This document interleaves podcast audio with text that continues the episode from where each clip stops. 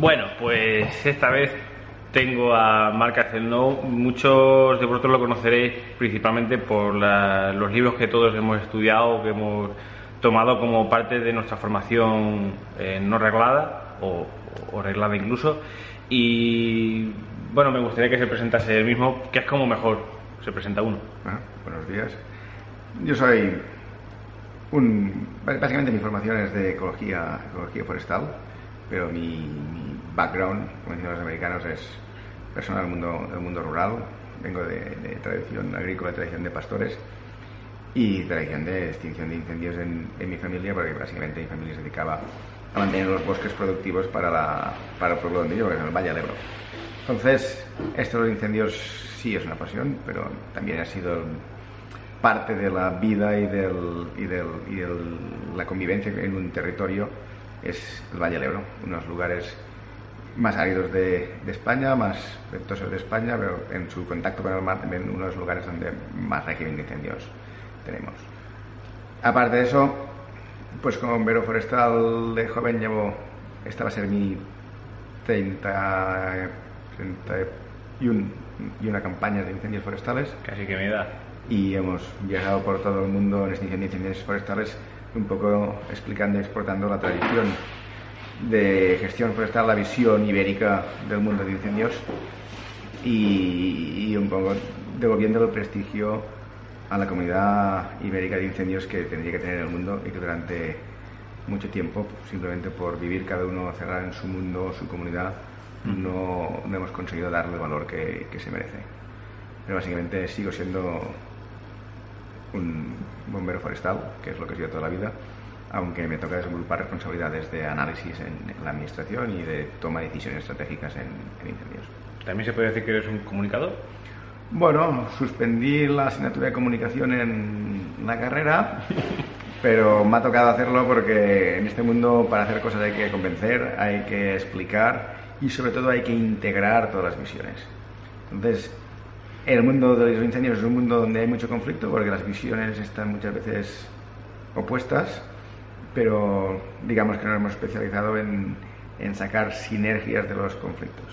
Y eso nos ha permitido cambiar el modo de funcionar de un cuerpo de bomberos, implantar muchos temas de quemas y ecología de incendios y sobre todo empezar a, a mover lecciones aprendidas en, en, en, todo, en todo el mundo y sobre todo si algo nos ha definido es que somos una gente que primero hemos trabajado para nuestra comunidad y después hemos trabajado para la administración que nos que en este caso nos, nos permite hacer el trabajo. Y eso tanto cuando hemos tenido accidentes como el de Horta cuando hemos tenido que explicar actuaciones conflictivas en incendios o hemos tenido que explicar al mundo conservacionista o protección la necesidad de incorporar criterios de, de incendios en la gestión del día a día esta presentación imposible que yo habéis hecho en mi vida, pero bueno, eh, para eso contamos con, cuento con la suerte de, poder disfrutar de un poquito de su tiempo.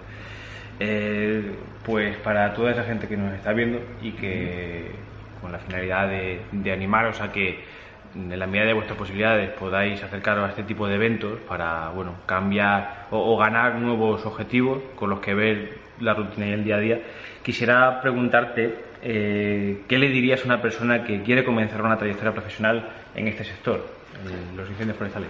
Hay que ser valiente y en el mundo de incendios forestales necesitamos líderes, no necesitamos peones. Las administraciones querrán que seáis peones, nosotros necesitamos líderes, gente que tenga la capacidad de tener una visión de hacia dónde vamos en el futuro y hacer la realidad. El cambio climático nos está poniendo todos al límite, España está en la frontera, España, digamos que es la frontera entre la verde Europa y el árido Sahara.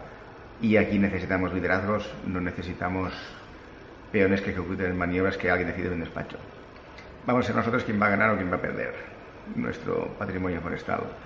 Con lo cual, liderar quiere decir tener conocimiento, tener capacidad de explicarlo y sobre todo tener capacidad de utilizar cada uno de nuestros incendios como una oportunidad para crear un paisaje y un futuro sostenible no para defender lo que nos ha llegado de, una historia de despoblamiento rural, de una historia de desmembramiento de toda la estructura social en la España rural. Entonces, no somos peones de extinción de incendios. Básicamente somos los que estamos creando el paisaje del futuro en la península ibérica. Con lo cual, prepárate para eso, fórmate para eso y lidera a tu gente para que eso se cumpla. Tenemos una gran responsabilidad. Mucho más de la que nos quieren hacer creer que tenemos los bomberos forestales. Yo no puedo decir más, yo estoy de acuerdo. Eh, bueno, siguiendo y con la idea de que sea una entrevista corta, porque lo requiere hoy día, se tiende a ser corto, aunque yo me tiraría grabando y hablando, y tampoco tenemos tanto tiempo, sobre todo él, eh, pero pasamos a lo siguiente, es ¿qué perfil, aunque responde casi la pregunta antes, qué perfil cumplirá para ti el bombero forestal de dentro de 20 años? El dentro de 20 años, la exigencia de ciencias forestales, no necesitaremos gente que básicamente obedezca órdenes, como he dicho, necesitamos gente que tenga un conocimiento muy grande de ecología de incendios para tomar decisiones. Necesitamos gente que tenga una capacidad muy alta de curiosidad y de cooperar. Una, para aprender. Dos, porque cada diferente aproximación a los valores forestales tiene que tener cabida en la toma de decisiones. Y, por último, tendremos que tener la capacidad de gente que tenga capacidad de proyectar el resultado de sus decisiones. Con lo cual, el perfil va en ese, en ese sentido. Y esto es un poco lo que se va lo que se va a exigir o lo que se está exigiendo exigiendo ya en este momento. Veremos lo que implica o qué es lo que va a implicar todo el tema de la dronización o el tema de la de, la aportación de, de, capacidad de trabajo rutinaria que serían drones, robots o otros tipos de, organismo pero básicamente el mundo de la persona que apaga incendios se acaba y el mundo de la persona que gestiona el fuego empieza. El fuego es una herramienta más para gestionar, para conseguir unos bosques resilientes. Y, ese es el, lugar de trabajo que se está abriendo.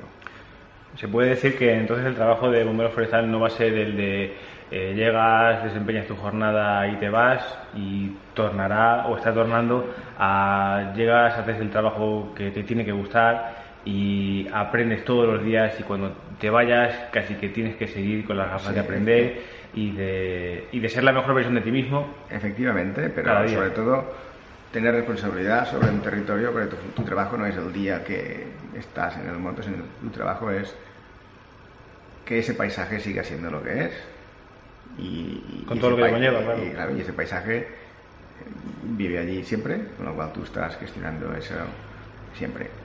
No, el mundo que hemos conocido en el siglo, siglo, XX se está terminando y, los nuevos retos exigen, exigen toma de decisiones, exigen socializar, eh, cooperar, integrar y sobre todo el riesgo ya hemos superado la fase de que se lucha contra el riesgo, el riesgo se integra en la gestión.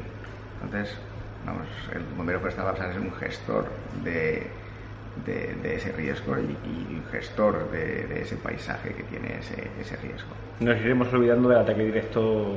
Ataque directo sí forma parte de la toma, forma parte de la toma de decisiones, pero no va a ser el único objetivo ni la única función de la misma forma que en una cadena de montaje de una industria normal y se ha terminado el tema de yo aprieto los tornillos. Tú controlas la máquina que la máquina, máquina aprieta los tornillos y en ese momento nosotros, el bombero forestal sigue siendo la persona que utiliza la pulgas, que seguramente la vamos a utilizar, pero vamos a ser la persona que toma las decisiones para cumplir unos objetivos estratégicos sobre ese paisaje. Pero el hecho de que solo se invierte en apagar las llamas, pero el monte no hay ningún tipo de economía, eso no, no nos lo podemos permitir y la extinción de incendios, digamos que se ha llevado casi ya el 90% de lo que es la economía forestal. Hay que volver a, generar bioeconomía forestal para que el monte sea sostenible y con lo cual la extinción de incendios tiende a desaparecer para hacer la gestión de las perturbaciones. Y las perturbaciones están los incendios, están el viento, están las plagas, están las nevadas. Hay que gestionar el monte con sus herramientas y lo que no hay que fabricar son bombas de relojería, que es lo que hemos hecho en los últimos años cuando nos hemos, hemos perdido la visión de lo que estábamos haciendo y nos hemos dedicado a apagar unas llamas que nos daban miedo porque no entendíamos. Ahora entendemos el valor de la ecología y de la piroecología, entendemos el valor de mantener estructuras forestales abiertas, entendemos el valor de la biodiversidad, con lo cual lo que no podemos ser es, no, puedes, no podemos seguir siendo nosotros los enemigos de, de nuestros propios valores. Yo quiero que mañana haya bosques para mis hijos y creo que eso quiero que esos bosques no estén amenazados cada día al mínimo error. Tienen que ser bosques que se pueden, puedan sostener. ¿Tenemos conocimientos para hacerlo? Hagámoslo. No sigamos frenando la evolución de los montes, no sigamos siendo nosotros el problema para que el bosque se adapte al cambio climático. Tenemos el deber de hacerle ver a la sociedad el valor que tiene Exacto. el monte. Tenemos el deber de ser nosotros los profesionales de la toma de decisión en los incendios forestales o en las emergencias por incendios forestales o en las perturbaciones de los montes. No nos tenemos que ser los obreros sin criterio que ejecutan una estrategia sin valorar las consecuencias. Y un bosque no es el decorado de la sociedad urbana. Un bosque está vivo y, Y es el que nos alberga a nosotros, en y nos alberga a nosotros y nosotros tenemos que trabajar para que él pueda evolucionar. Y ese es un poco el principio. Pero un poco al principio, ahora hay que darle continuidad. Y para terminar, pues, no sé, pues con alguna reflexión que te gustaría a la gente que cuando miras aquí a la parte negra del objetivo, que usted piensa que le estás mirando los ojos y como, bueno, pues, no sé, ¿qué te gustaría, como terminar esta breve entrevista, cómo te gustaría terminarla? Es difícil pensar cómo, cómo ter- terminarla, pero lo he dicho esta mañana y es lo que creo que todo el mundo tiene que tener en la mente. Hemos de abandonar la de ser los garantes de la defensa de unos montes que hemos heredado del momento en que España se ha desestructurado socialmente en el mundo rural y el clima ha cambiado, con lo cual tenemos bosques totalmente no gestionados y tenemos que empezar a ser la gente que tiene la creatividad para fabricar ese paisaje futuro.